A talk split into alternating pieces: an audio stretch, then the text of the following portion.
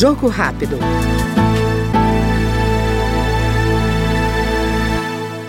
A deputada Soraya Santos, do PL Fluminense, ressaltou a importância da aprovação do projeto que prevê ações para a prevenção do sofrimento psíquico entre jovens.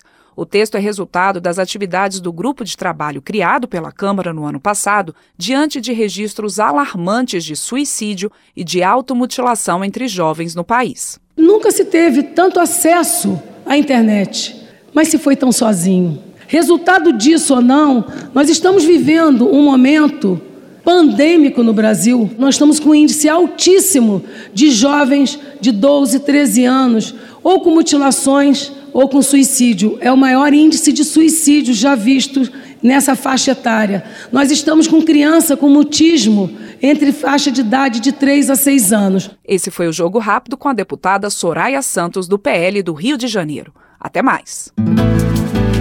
Jogo Rápido.